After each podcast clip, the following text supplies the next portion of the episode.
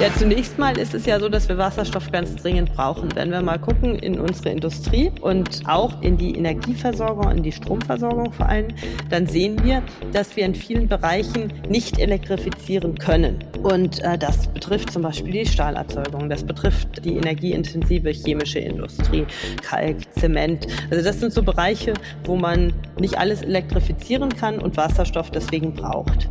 Außerdem wollen wir ja mit wasserstofffähigen Gaskraftwerken die Fluktuation der Erneuerbaren abfedern. Da werden wir auch Wasserstoff einsetzen müssen. Und dann gibt es noch so Einsatzbereiche in der Schwermobilität. Und wenn man das alles zusammenzählt, dann ist man schon so bei 500, 600 Terawattstunden pro Jahr Wasserstoff.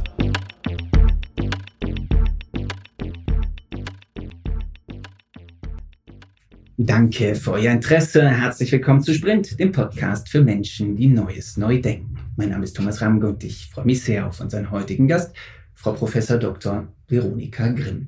Die meisten von euch kennen sie spätestens seit April 2020, als sie in den Sachverständigenrat der Begutachtung der wirtschaftlichen Gesamtentwicklung berufen wurde. Umgangssprachlich, sie ist eine der fünf Wirtschaftsweisen. Hauptamtlich ist Frau Grimm Professorin für Volkswirtschaftslehre an der Friedrich-Alexander-Universität Erlangen-Nürnberg.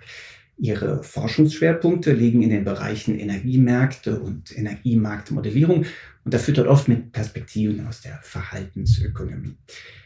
Conner Grimm ist zudem in zahlreichen Gremien und Beiräten aktiv, unter anderem im Nationalen Wasserstoffrat der Bundesregierung, im Wissenschaftlichen Beirat beim Bundesministerium für Wirtschaft und Klimaschutz, in der Expertenkommission Energie der Zukunft am BMWK und im Energy Steering Panel des European Academy's Science Advisory Council und noch viel, viel mehr. Und außerdem ist sie auch noch Fußballtrainerin, habe ich gelesen. Danke, dass Sie sich trotz der vielen Mandate Zeit für uns nehmen, Frau Grimm.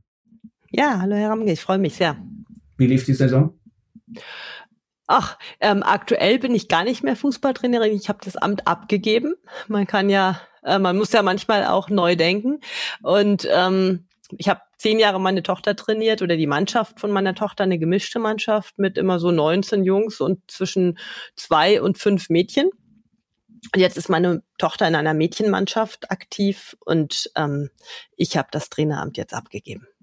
Verstehe, aber ich sehe auf äh, Twitter, da twittern Sie gerne noch zu der äh, Frauenmannschaft vom FCM, oder? Ja, genau. Also ich finde Frauenfußball auch echt faszinierend. Ich finde, das Niveau ist super geworden mittlerweile. Ähm, vor allen Dingen auch äh, durchweg super geworden. Ich war jetzt letztens beim Spiel Nürnberg-Bayern ähm, und da haben die Nürnbergerinnen den Bayerinnen standgehalten, obwohl die die Weltmeisterinnen im Mittelfeld hatten. Das fand ich schon echt total faszinierend. Und das zeigt, wie viel Potenzial da ist. Und das ist auch eine meiner größten Hoffnungen eigentlich für das Jahr 2025, dass wir nämlich Fußball-Europameister werden mit der Frauennationalmannschaft. Ja, äh, 24 ja, haben wir die Hoffnung auch noch, dass wir vielleicht mit der Männermannschaft ähm, Europameisterschaft, äh, Europameister werden. Aber naja, die Hoffnung stirbt ja bekanntlich zuletzt. Ähm, ähm, hat der Frauenfußball Innovationen in den Fußball insgesamt gebracht? Rüber in den Männerfußball? Ja, ich glaube, der Frauenfußball ist ganz wichtig. Einerseits, weil man natürlich dadurch irgendwie auch so Gleichstellungsdebatten hat. Ich kenne das aus dem eigenen Verein.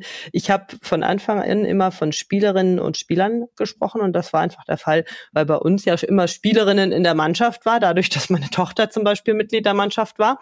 Ähm, und das fanden alle immer überraschend und haben gesagt, naja, wir haben doch gar keine Spielerinnen. Und dann habe ich nur gesagt, naja, wenn ihr die Frauen nicht seht, und äh, deren Anwesenheit nicht gutiert, dann ist es eigentlich auch kein Wunder. Und das ist ein bisschen die Stimmung sozusagen, die Frauen auch in den Vereinen willkommen zu heißen. Und am Anfang, gerade wenn die mit vier oder fünf anfangen, dann gibt es natürlich nicht reine Mädchenmannschaften. Das ist natürlich utopisch jetzt am Anfang, ähm, sondern das muss langsam wachsen. Und ich glaube dann, dass der Frauenfußball auch in die Gesellschaft reinwirkt, weil ja Fußball äh, schon trainiert darin, Kooperation und Wettbewerb zusammenzusehen.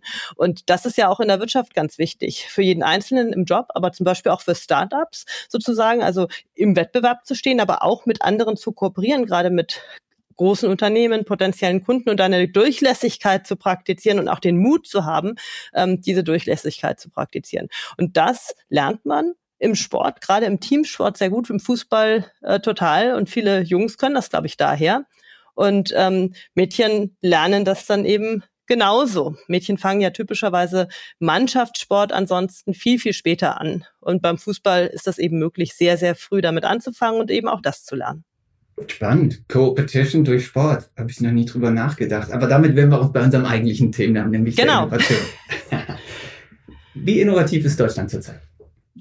Ja, ich glaube, wir haben ein ziemlich hohes Potenzial in sehr, sehr vielen Bereichen. Wir sind ein großes Land mit einer sehr breiten Forschungslandschaft, eben nicht so fokussiert wie andere, die sehr stark in der Diskussion sind, zum Beispiel Taiwan im Bereich Chips oder so.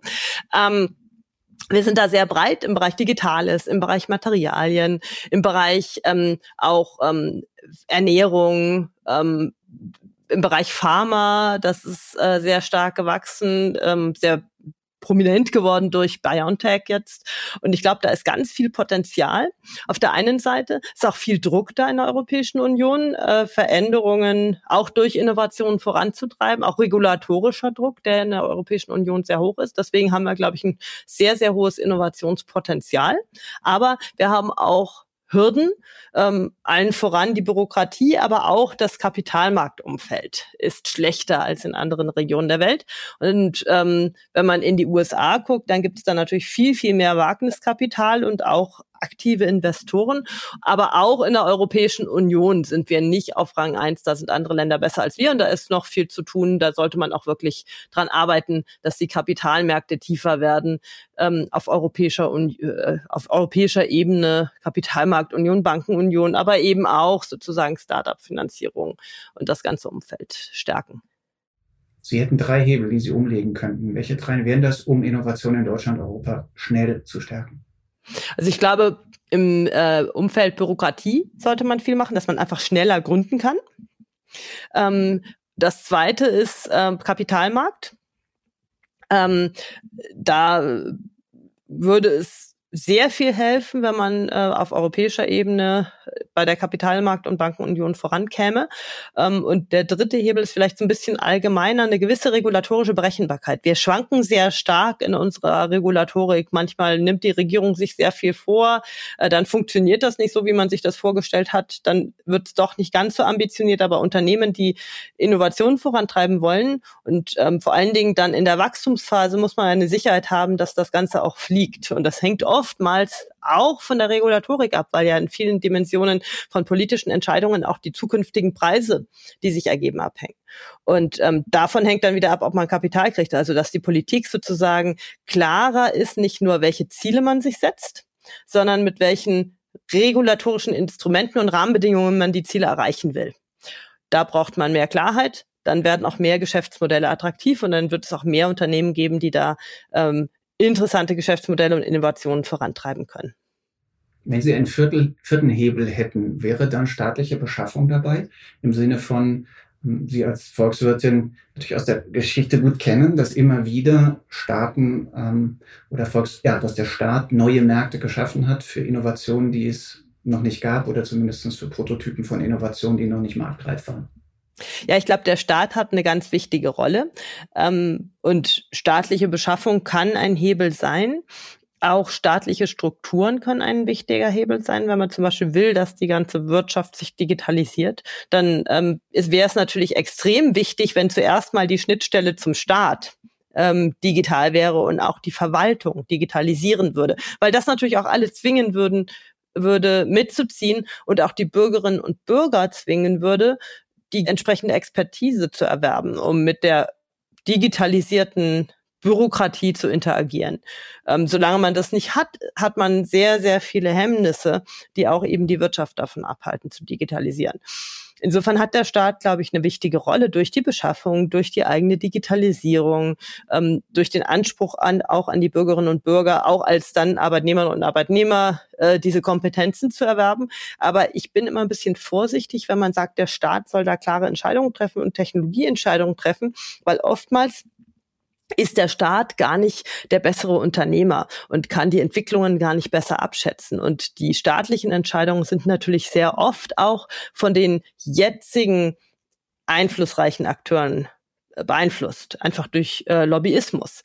Und ähm, deswegen, wenn der Staat da eine sehr aktive Rolle mit Blick auf die Richtung von Innovation und Entwicklung einnehmen will, dann kann es eben auch eher sein, dass man stark in Richtung Bestandshaltung tendiert, weil einfach die Lobbys natürlich die sind, die aktuell aktiv sind und die um ihre Pfunde auch fürchten durch ähm, Veränderung.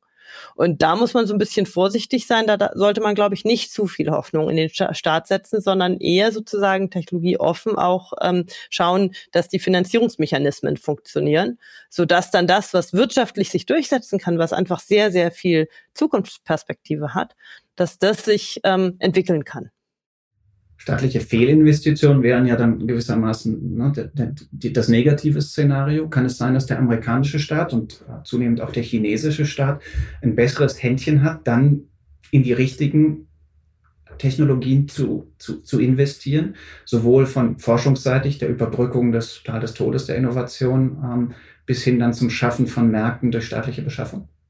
Ja, das kann sein, aber ich glaube, ein wesentlicher Punkt, den man oft übersieht, ist, dass damit man am Ende die Wahrnehmung erzeugt hat, dass man das Richtige getan hat, muss man sich ganz am Anfang trauen zu scheitern. Weil natürlich, wenn man äh, auf die Zukunft setzt, dann wird man viele Fehlentscheidungen treffen, ja. Und wenn man äh, auf zehn Pferde setzt, dann werden vielleicht zwei erfolgreich sein. Und die sieht man dann nachher und denkt sich, ah, da haben sie aber echt einen guten Riecher gehabt. Ja, was man oft übersieht, ist, dass natürlich sowohl Unternehmen als auch Staaten bei vielen Entwicklungen daneben lagen und in Technologien investieren, die sich am Ende nicht durchsetzen. Weshalb auch immer. Und solange man sich das nicht traut, solange es eben auch für die Beamten äh, beim Staat sehr gefährlich ist, Fehlentscheidungen zu treffen und viel weniger gefährlich ist, gar keine Entscheidung zu treffen, solange muss man natürlich sehr vorsichtig sein. Ne? Also ähm, da muss man auch so ein bisschen diese Angst vor Fehlern vermeiden. Und das ist in den, Amer in Vereinigten Staaten sicherlich ausgeprägter, dass man nicht so viel Angst hat, etwas falsch zu machen, sondern eher auch mal ins Risiko geht. Und das kann natürlich sein, dass diese Mentalität, die ja generell stärker ausgeprägt ist in den USA, dass die auch beim Staat dort stärker ausgeprägt ist, dass man sich einfach mehr traut. In äh, Vorträgen hört man manchmal sozusagen, wenn man in äh, so wenn man in den Vereinigten Staaten Fehler gemacht hat, dann gilt man als erfahren, wenn man mal gescheitert ist. Ja, und bei uns gilt man dann eben eher als gebrandmarkt. Und ähm, das macht natürlich mit Blick auf Innovationen sehr viel aus, weil wenn ich ähm, was wirklich Neues erfinden will und das in den Markt bringen will, dann tue ich das natürlich nicht auf Anhieb, sondern ich scheitere wahrscheinlich ein paar Mal und habe dann auch Erfahrungen gemacht und das dritte Startup, das startet dann durch für die Nichtökonomen unter uns. Wie hängen Innovation und Wachstum zusammen? Und ich frage natürlich auch im Hinblick jetzt auf äh, Ihr letztes Jahresgutachten der Wirtschaftsweisen bezogen auf die Wachstumsblockaden, äh, denen wir in Deutschland stark unterliegen. Ja, Innovation und Wachstum hängt natürlich zusammen. Also wir haben jetzt im letzten Jahresgutachten eine Wachstumsprojektion vorgestellt. Und zwar haben wir das ähm, Produktionspotenzial der gesamten deutschen Wirtschaft in Szenarien analysiert und man kann das vielleicht mal ganz einfach ähm, erklären. Ein Szenario, das geht davon aus, dass bei den Investitionen gesamtwirtschaftlich alles so weitergeht, wie der Trend aktuell ist. Und ähm, das wird dann zusammengespielt mit der Bevölkerungsprojektion, die ja dann Aufschluss darüber gibt, wie viel Arbeitskräfte, wie, wie groß ist das Arbeitsvolumen, das in der Wirtschaft zur Verfügung steht. Und da sieht man in diesem Zusammenspiel, dass das Produktionspotenzial in Deutschland in den nächsten Jahren sehr stark einbrechen könnte. Einfach deswegen, weil die geburtenstarken Jahrgänge, die Babyboomer-Generationen in den Ruhestand gehen und dadurch das verfügbare Arbeitsvolumen schrumpft. Und das drückt das Wachstumspotenzial der deutschen Volkswirtschaft auf in unserer Basisprojektion 0,4 Prozent pro Jahr in diesem Jahrzehnt. Und das ist total wenig. Das ist nämlich ein Drittel das Produktionspotenzial des Wachstums, das wir in den 2010er Jahren realisiert haben. Und äh, das ist schon bedenklich. Nun kann man das natürlich ähm, stärken und da kommen die Investitionen und die Innovationen ins Spiel. Jetzt ähm, kann man natürlich erstmal das Erwerbspersonenpotenzial stärken durch Zuwanderung, äh, durch, dadurch, dass wir die Erwerbsanreize zum Beispiel für die Erwerbsbeteiligung von Frauen stärken, dadurch, dass wir die Arbeitsmarktpartizipation von älteren Menschen erhöhen. Also da kann man so ein bisschen was machen, aber das wird uns nicht so richtig rausreißen. Das heißt, wir brauchen Investitionen. Und ähm, Investitionen kann man dann in vielfältiger Hinsicht denken. Was natürlich das Wachstumspotenzial nicht so stark ähm, anhebt, wäre Bestandswahrung sozusagen, die viel Geld bei den Industrien ähm, lassen, die jetzt Wettbewerbsprobleme bekommen. zum Beispiel aufgrund der höheren ähm, Strompreise. Das wird das Wachstumspotenzial nicht besonders dynamisch ähm, ankurbeln.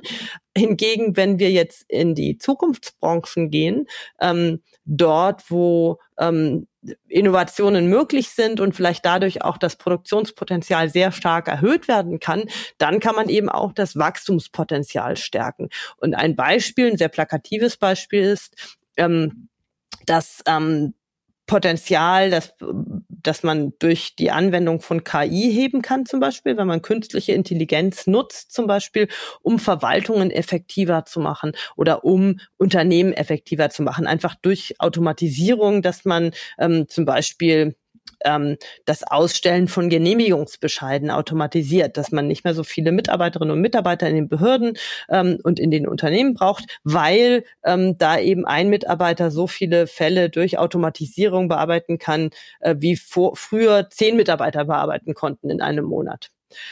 Und das würde natürlich die Produktivität in der Verwaltung oder in den Unternehmen sehr stark erhöhen.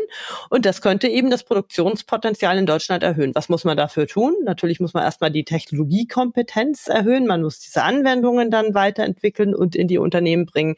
Und man braucht natürlich Regulierung, sodass die Unternehmen das auch anwenden können und ein klarer Rechtsrahmen auch gegeben ist für die Anwendung.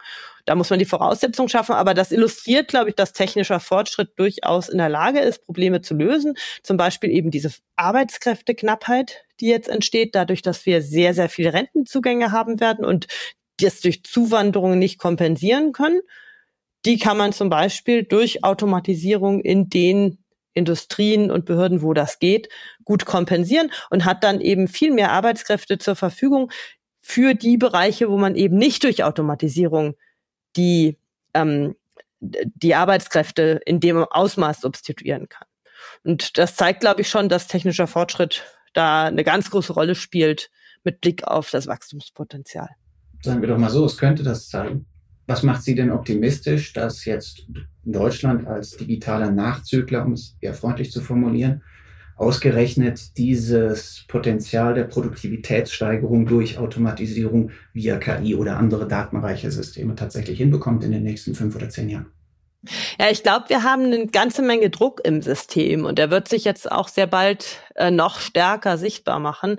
Ähm, es gibt den Arbeitskräftemangel, es ist ja nicht nur Fachkräftemangel, es wird wirklich Arbeitskräftemangel sein, weil wir einfach zu wenige Fachkräfte haben äh, für die Arbeitsnachfrage ähm, im System. Und das führt typischerweise dazu, dass die Löhne steigen, Arbeit wird teurer und das führt dazu, dass natürlich die Unternehmen einen riesigen Anreiz haben, einen finanziellen Anreiz haben, äh, über die Substitution von Arbeit durch Kapitalgüter, also entweder materielle Kapitalgüter, also Automatisierungstechnologie oder immaterielle Kapitalgüter, Software, KI, ähm, die Arbeit zu substituieren. Und ähm, das wird natürlich dazu, dazu führen, dass auch diese Angebote generiert werden, dass es attraktiv ist, in dem Bereich aktiv zu sein und sich Lösungen zu überlegen, wie kann man das denn machen. Da gibt es schon alle möglichen ähm, Anzeichen für auch, zum Beispiel Startups, die Apps entwickeln, um neue Mitarbeiter einzuarbeiten, dass das kein anderer Mitarbeiter machen muss, sondern dass man eine App hat sozusagen und auch das spart natürlich Arbeitskräfte ein ähm, und führt vielleicht sogar dazu, dass besser geklärt werden kann, was können die neuen Arbeitskräfte schon, wie stark ist der Fortschritt bei der Einarbeitung und so weiter. Und ähm, da wird natürlich ein viel Druck im System sein und deswegen wird das sicherlich auch passieren. Und wie stark das durchschlagen kann, das hängt dann natürlich davon ab, auch ob die Voraussetzungen für diese Geschäftsmodelle gegeben sind zum Beispiel äh, von der Regulierung. Darf ich diese Technologien einsetzen? Wie restriktiv wird das gehandhabt? Gibt es Datenschutzprobleme, äh, wenn man äh, KI einsetzen will? Und ähm, das sind Sachen, die wir, wo, glaube ich, die Politik auch ein großes Augenmerk drauf legen sollte, damit man da möglichst die Potenziale hebt wird der, die KI-Verordnung, der Europäische AI Act, auch wieder nur in Deutschland stark durchge, durchgesetzt werden, wie die Datenschutzgrundverordnung, sodass für deutsche Unternehmen dann im Zweifelsfall ein innovativer Wettbewerbsnachteil entsteht? Ja, das ist äh, eben das Spannungsfeld, ne? die Frage Sicherheit ähm, versus ähm, schnelle Umsetzung von Technologien.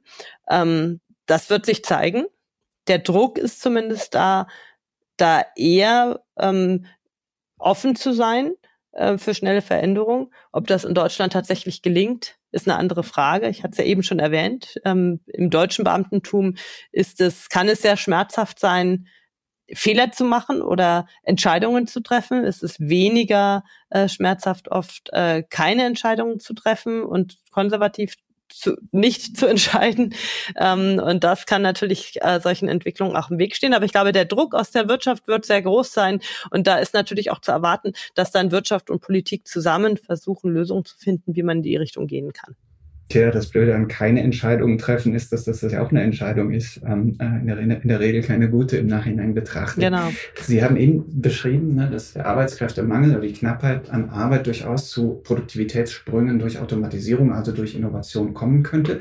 Knappheit macht ja generell ähm, erfinderisch. Ähm, Ihr Spezialgebiet, sind die Energiemärkte. Lassen Sie uns äh, auch noch stark über Energie sprechen und tatsächlich mit der Frage beginnen. Jetzt haben wir Energieknappheit hat die uns erfinderischer gemacht. Gewissermaßen ist das fast ein willkommener Innovationsimpuls, dass plötzlich äh, Gas und Öl so teuer wurden. Ja, das wird sich zeigen. Zuerst mal hat es natürlich auch eine gewisse Panik ausgelöst, weil wir gesehen haben, ähm, dass natürlich hohe Energiepreise auch eine große Belastung für die gesamte Gesellschaft sind. Dadurch, dass wir ein sehr starkes verarbeitendes Gewerbe haben, gibt es da hohe Belastungen, die irgendwie abgefedert werden müssen. Und es ist jetzt aktuell deswegen auch so spannungsgeladen, weil natürlich einerseits die Energiepreise fossiler Energieträger hoch sind und man da abfedern muss, aber die energieintensive Industrie ist ja auch mitten in der Transformation. Das heißt, man möchte ja gleichzeitig diese jetzt sehr teuren Energieträger Gas und Öl ähm, substituieren gegen einerseits Elektrifizierung und auf der anderen Seite Wasserstoff und auf Wasserstoff basierende Energieträger wie Ammoniak, Methanol, also energieintensive Vorprodukte in der Industrie. Und das ist natürlich total herausfordernd. Ähm, macht es jetzt erfinderisch? Ähm, Jein. Also die ähm, Idee, die man dann hat, erstmal äh, die Energiekosten der energieintensiven Industrie zu deckeln, ohne dass man weiß, wo ist denn das Ende dieser Brücke. Das wird ja als Brückenstrompreis bezeichnet. Das ist eine ziemlich schlechte Idee, weil man dann nämlich nur den Transformationsdruck nimmt ähm, und wahrscheinlich weniger passiert, um das andere Ende der Brücke tatsächlich zu klären. Und ähm, man könnte aber daraus auch viel machen. Man muss ja wechseln auf äh, Energieträger, die mit dem aktuellen Energiepreisdruck wenig zu tun haben, nämlich Wasserstoff und darauf basierende Energieträger. Und da sollte man sehr, sehr stark einsteigen. Wir wissen ohnehin, dass wir ohne große Mengen Wasserstoff nicht auskommen. Den müssen wir auch teilweise zum großen Teil sogar importieren. Und da könnte man jetzt natürlich sehr stark investieren, würde das Ende der Brücke dadurch klären und könnte dann überlegen, wie man die Transformation, also wie man diesen Übergang dann gestalten kann mit der Industrie zusammen. Das stimmt, man muss sie gar nicht nach Wasserstoff fragen, das machen sie ganz automatisch. Warum ist Ihnen Wasserstoff, warum ist Ihnen Wasserstoff so wichtig? Warum sehen Sie da, durchaus auch in, im, im Dissens mit anderen Experten, eine so große Chance, das Energiesystem oder die volkswirtschaftliche Nutzung von Energie grundlegend zu verbessern? Ja, zunächst mal ist es ja so, dass wir Wasserstoff ganz dringend brauchen. Wenn wir mal gucken in unsere Industrie und ähm, auch bei in die Energieversorgung, in die Stromversorgung vor allem, dann sehen wir, dass wir in vielen Bereichen nicht elektrifizieren können. Und äh, das betrifft zum Beispiel die Stahlerzeugung, das betrifft äh, die energieintensive chemische Industrie, das betrifft äh, die Bereiche Kalk, Zement. Also das sind so Bereiche, wo man nicht alles elektrifizieren kann und Wasserstoff deswegen braucht. Ähm, außerdem wollen wir ja mit wasserstofffähigen Gaskraftwerken die Fluktuation der Erneuerbaren abfedern. Da werden wir auch Wasserstoff einsetzen müssen. Und dann gibt's noch so Einsatzbereiche in der Schwermobilität. Und wenn man das alles zusammenzählt, dann ist man schon so bei 500, 600 Terawattstunden pro Jahr Wasserstoff. Ähm, das ist ungefähr ein Strombedarf, wenn man jetzt auch noch Derivate, also Energieträger auf der Basis von Wasserstoff wie Methanol äh, und Ammoniak dazu denkt und denkt, das muss man daraus auch noch herstellen, dann ist man bei einem Strombedarf für die Produktion dieses Wasserstoffs und der Derivate von ungefähr 1000 Terawattstunden. Und ähm, 1000 Terawattstunden zusätzlich das ist ganz schön viel. Aktuell haben wir ungefähr eine Netto-Stromproduktion von 500 Terawattstunden in Deutschland und davon sind vielleicht so 250 ähm, auf der Basis von Erneuerbaren. Also man sieht ein unglaublicher Aufwuchs von Stromangebot müsste da realisiert werden und das ist natürlich total unrealistisch. Das heißt, wir werden nur einen Teil, einen kleinen Teil dieses Wasserstoffs äh, in Deutschland produzieren und den größeren Teil, etwa 70 Prozent, werden wir importieren, entweder aus dem Rest Europas oder eben auch über See, per Schiff, wie man heute LNG importiert. Und warum finde ich das eine große Chance? Also erstmal ist es so, dass wir das schon angehen müssen, weil sonst ähm, schaffen wir es nicht, Industrieland zu bleiben nach dieser Transformation. Und das wollen wir aber. Und zweitens wäre es auch unehrlich, weil wenn wir jetzt diese energieintensiven Industrien einfach abwandern lassen, dann ähm, ist es ja nicht ganz ehrlich sozusagen. Dann importieren wir ja die ganzen fossilen Produkte, die die herstellen. Die werden ja dann, wenn sie abwandern, nicht andernorts klimaneutral produzieren und uns die Produkte verkaufen, sondern die werden ja dann da auf Basis fossiler Energien produzieren. Und dann haben wir nur das sogenannte Carbon Leakage. Dann wandert eben die fossile Produktion in andere Länder und wir importieren dann die zu Ende verarbeitenden Güter. Das finde ich immer so spannend an den Schweizern, ne? wenn, die, wenn die so stolz darauf sind, was für eine spitzen Energieleistung sie pro, pro Capita haben und man dann sagt, ja, wie viel von dem Zeug. Gut, wenn die Autos alle in Deutschland produziert werden, ist ja klar, dass das nicht auf eure CO2-Bilanz drauf geht. Ja, ja, genau. Und das, da müssen wir uns eben ehrlich machen, das wäre eben ungünstig, wenn die alle abwandern und wir dann nur sozusagen das Problem in andere Regionen der Welt verlagern. Und deswegen glaube ich, dass wir uns da dringend mit befassen müssen. Und warum finde ich sogar, dass es eine Chance ist? Weil wenn man sich jetzt mal anguckt, aktuell sind wir auch sehr stark energieabhängig. Unsere Primärenergie importieren wir zu 70 Prozent in Form von Kohle, Öl und Gas. Und aus welchen Ländern importieren wir das? Typischerweise zum ganz großen Anteil aus Autokratien.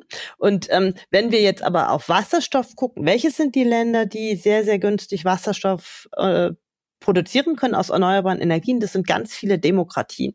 Ganz viele Länder, mit denen wir eigentlich im Zuge der aktuellen geopolitischen Veränderungen mehr Interaktion haben wollen. Das sind die südamerikanischen Länder, zum Beispiel Brasilien, Chile, Kolumbien. Ähm, das sind Länder wie Australien, ähm, das sind aber auch afrikanische Länder und mit dem afrikanischen Kontinent sollten wir eh mehr kooperieren. Namibia ist da zum Beispiel ein Land, ähm, das da sehr stark in der Diskussion ist im Moment. Und das ist natürlich eine super interessante Entwicklung. Erstmal sind es sehr viele Länder, die potenzielle Exporteure sind. Und zum anderen sind das eben genau die Länder, die unsere Werte tendenziell teilen und mit denen wir die Kooperationen auch verstärken sollten, um selbst nicht so stark abhängig zu sein, wie, das, wie wir es aktuell sind. Und deswegen ist das eine riesige Chance, und da müsste man eben sehr stark in diese Richtung gehen. Idealerweise sollten sie nicht auf der anderen Seite des Suezkanals liegen, glaube ich zurzeit. Ähm, was muss passieren, damit Wasserstoff ähm, bzw. die Produktion mit Wasserstoff, zum Beispiel ne, in den energieintensiven Branchen, Chemie, Stahl und so weiter, preislich konkurrenzfähig bleibt gegenüber jenen, die das dann konventionell mit Kohle machen? Also.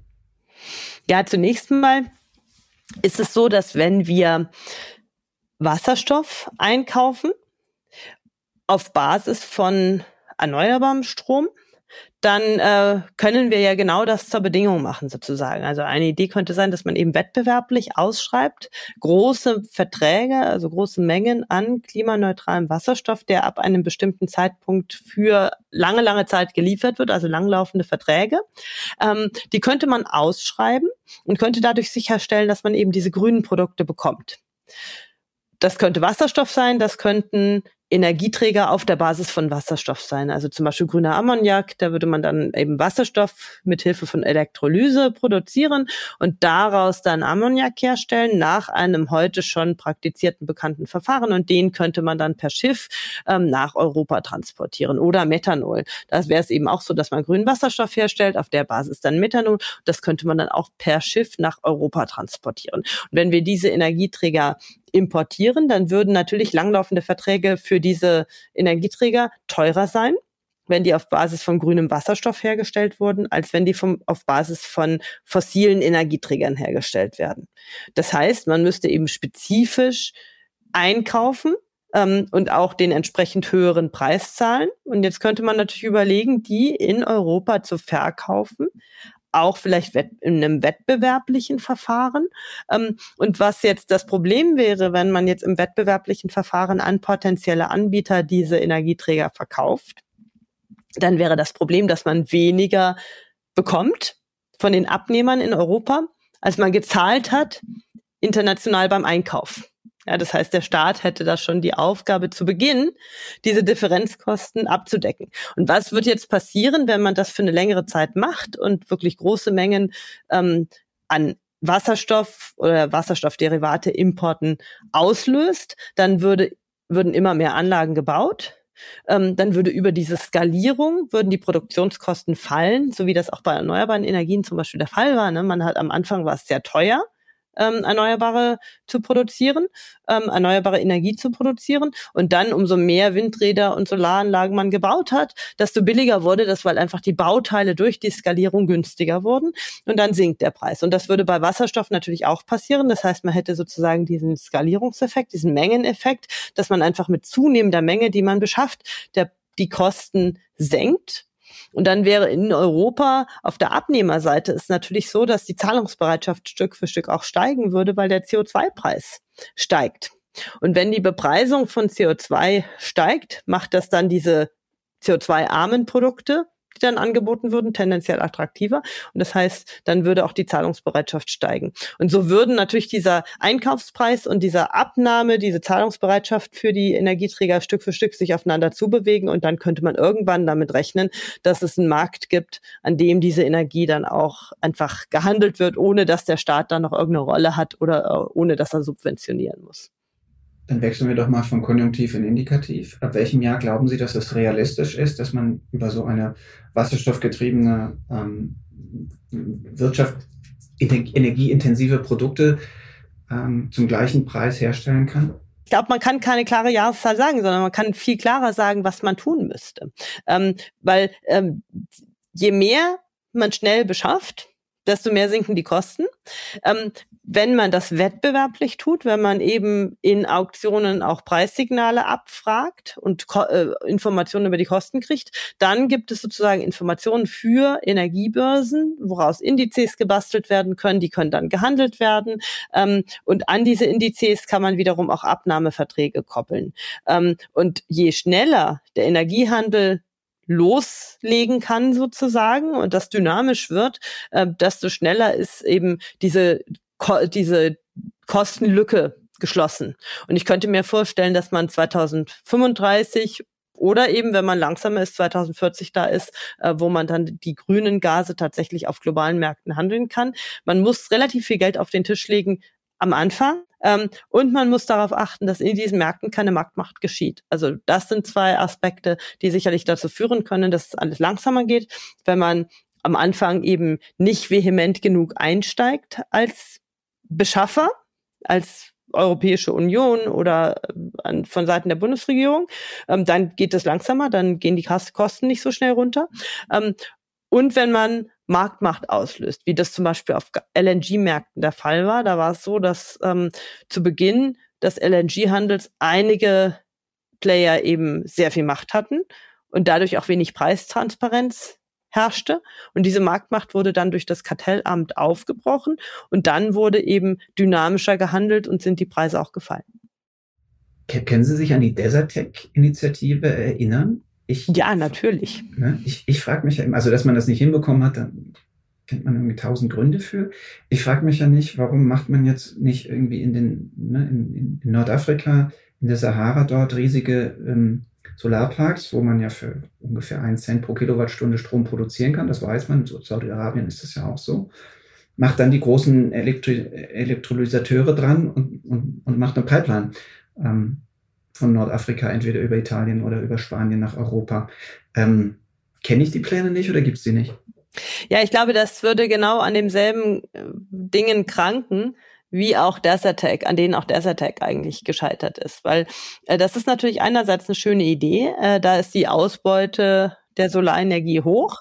Aber man hätte natürlich, um sozusagen sich aus Nordafrika heraus mit Strom versorgen zu müssen, hätte man darauf vertrauen müssen, dass eben Stromleitungen aus äh, der Sahara nach Europa stabil Europa mit Strom versorgen. Und das ist natürlich ein ganz schön riskantes, also geopolitisch ein ganz schön riskantes Spiel. Es ist eine große Abhängigkeit.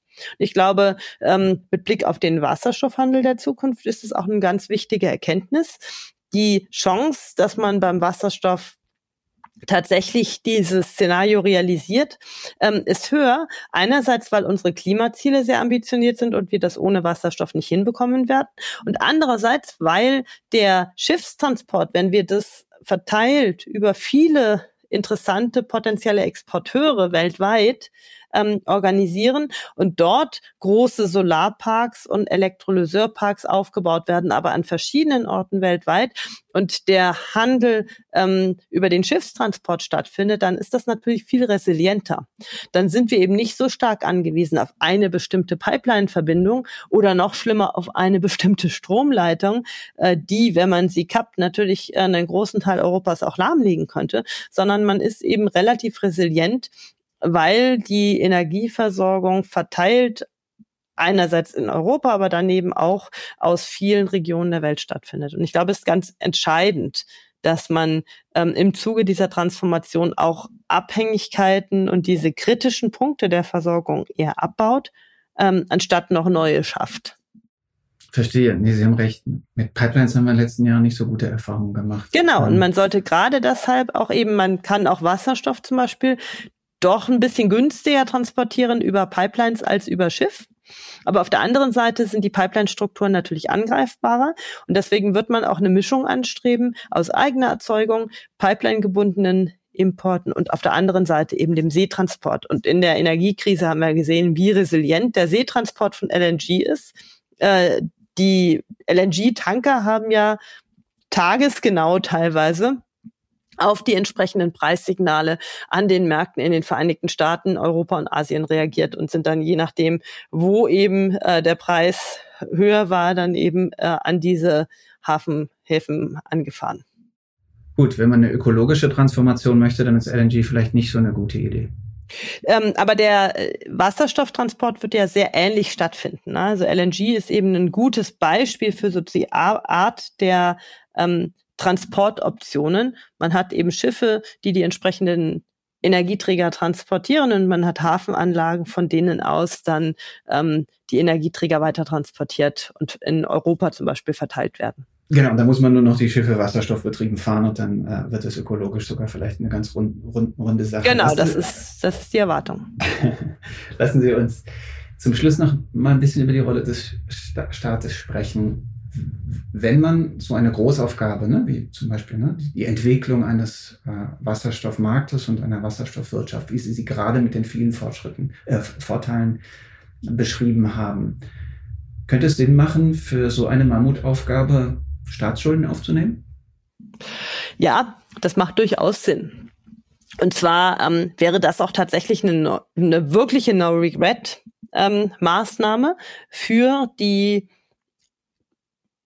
Kompensation dieser Differenzkosten, die am Anfang beim äh, globalen Wasserstoffhandel natürlich auftreten werden, Schulden aufzunehmen, weil man dadurch eben schneller in der Lage ist, tatsächlich in den globalen Handel einzusteigen und man dann eben auch den Nutzen für die zukünftigen Generationen hat, dass äh, eben die Energieversorgung komplett umgestellt ist und klimaneutral stattfinden kann.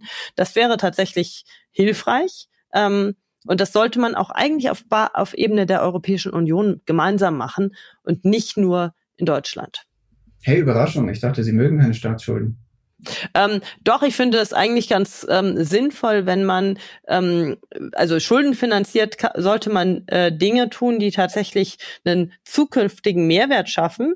Ähm, und in dem Fall wäre das äh, konkret der Fall, aber das, was äh, aktuell auch in der Diskussion um Staatsschulden ähm, immer stattfindet, ist ja, also das, was da aufgerufen wird, das sind ja keine zukunftsweisenden Ausgaben. Das sind vor allen Dingen oftmals eben keine produktivitätssteigernden Ausgaben, sondern das sind oft Ausgaben, die eher auf Bestandshaltung hinzielen oder bestimmte Interessengruppen befriedigen sollen. Und da bin ich tatsächlich nicht so stark der Fan der Staatsverschuldung. Da finde ich eher, dass man schauen sollte, ähm, solange man keinen Mehrwert und keinen Produktivitätsschub dadurch auslöst, sollte man eben versuchen, ähm, mit den Mitteln zu haushalten, die zur Verfügung stehen. Und wir haben ja durchaus einen sehr, sehr großen Staatshaushalt.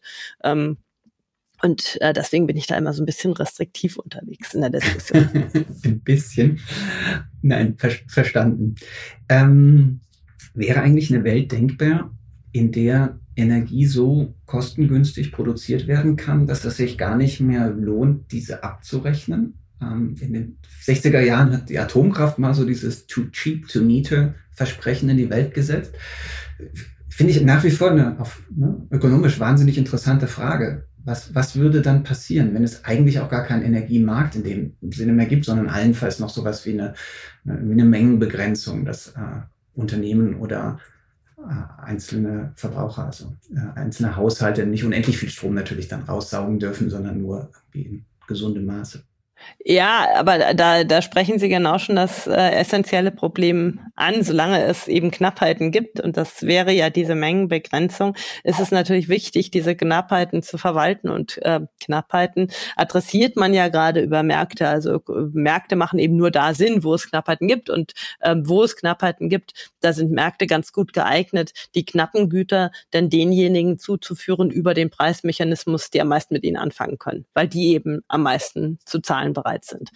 Ähm, gibt es eine Möglichkeit, dass Energie so günstig wird, äh, dass es den Aufwand nicht mehr lohnt, da Märkte zu betreiben. Also von so einer Welt sind wir zumindest sehr, sehr weit weg. Und ich glaube, für die Lösung der aktuellen Probleme, die wir, denen wir gegenüberstehen, ist das kein sinnvoller Gedanke, weil aktuell ist es eher so, dass bis 2030 mindestens die Strompreise und auch die Energiepreise noch so sehr, sehr hoch bleiben werden. Und mit der Umstellung auf ähm, erneuerbare Energieträger, vor allen Dingen Wasserstoff und die Gaskraftwerke, die wir brauchen, um die fluktuierenden Erneuerbaren abzufedern, wird jetzt schon der Preisdruck noch hoch sein. Und ähm, deswegen ist es eben ganz wichtig, sich zu überlegen, wie geht man in diese Transformation auf eine Art und Weise, dass man den Preisdruck nicht noch erhöht. Also zum Beispiel auf eine Art und Weise, dass wir nicht versuchen, die energieintensive Produktion in Deutschland so zu halten, dass auch die energieintensiven Vorprodukte hier produziert werden. Das mag für das einzelne Unternehmen ein attraktives Szenario sein. Der Staat zahlt mir meine Stromkosten und ich produziere dann hier günstig Wasserstoff ähm, und betreibe meine Anlagen weiter hier vor Ort, so wie ich das gewohnt war. Ähm, aber wenn man sich ähm, die Gesamtheit der energieintensiven Unternehmen anschaut in Deutschland, geht das eben nicht auf. Dann wird der Strombedarf so hoch, dass natürlich der Druck auf den Strompreis extrem zunehmen wird. Also der Strompreis an den Märkten wird dann sehr stark steigen. Und dann, wenn man die Stromkosten der Unternehmen weiter niedrig halten will, werden dann eben die Subventionen des Staates massiv steigen.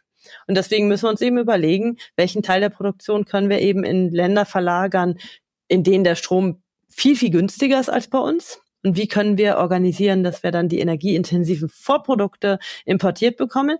Wenn wir nämlich nicht die Vorprodukte importiert bekommen und die Unternehmen nicht erwarten können, dass diese energieintensiven Vorprodukte dann 2030, 2032 hier vor Ort verfügbar sind an ihren Standorten, dann werden sie natürlich auch die darauf aufbauenden Wertschöpfungsketten ins Ausland verlagern. Und das wollen wir eigentlich verhindern, weil wir in Deutschland nicht deindustrialisieren wollen.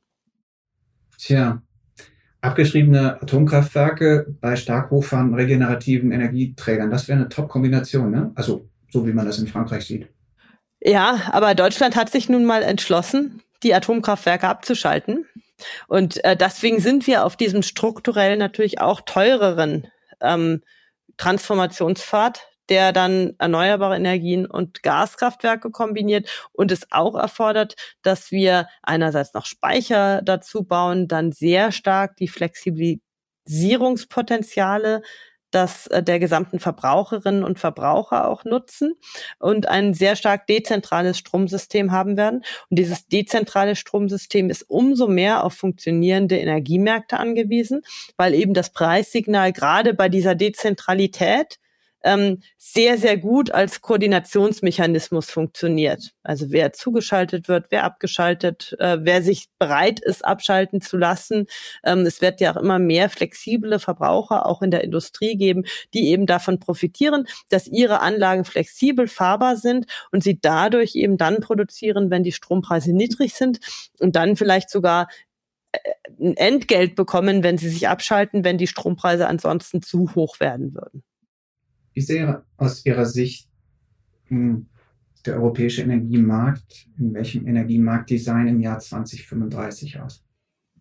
Ja, also ich ähm, hoffe sehr, dass man sich in der Europäischen Union koordiniert, dass ähm, die verschiedenen Transformationspfade gegenseitig akzeptiert werden. Einige setzen ja noch auf Kernkraft, andere setzen eben nicht mehr auf Kernkraft, aber im Aggregat, im Zusammenspiel, kann das natürlich die Kosten für alle senken, wenn man sich in diesen Strategien nicht behindert im Ausbau der Kernkraftwerke oder auch im Ausbau unserer Gaskraftwerke. Ja, da wäre es wichtig, sich zu einigen.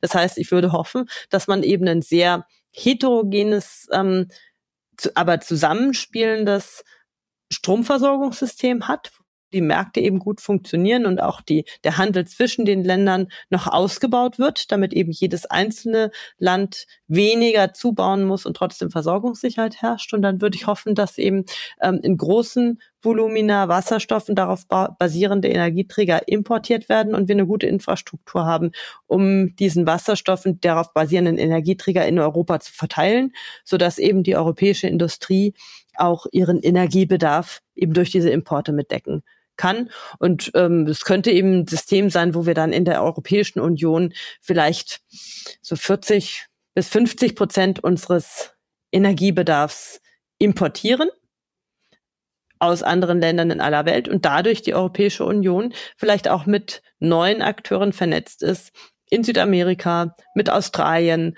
ähm, aber auch mit vielen afrikanischen Ländern und dadurch eben auch eine gewisse Stabilität unserer Energieversorgung gewährleistet ist, dass wir nicht von einzelnen ähm, Autokratien weiterhin abhängig sind. Das wäre doch ein wünschenswertes Szenario.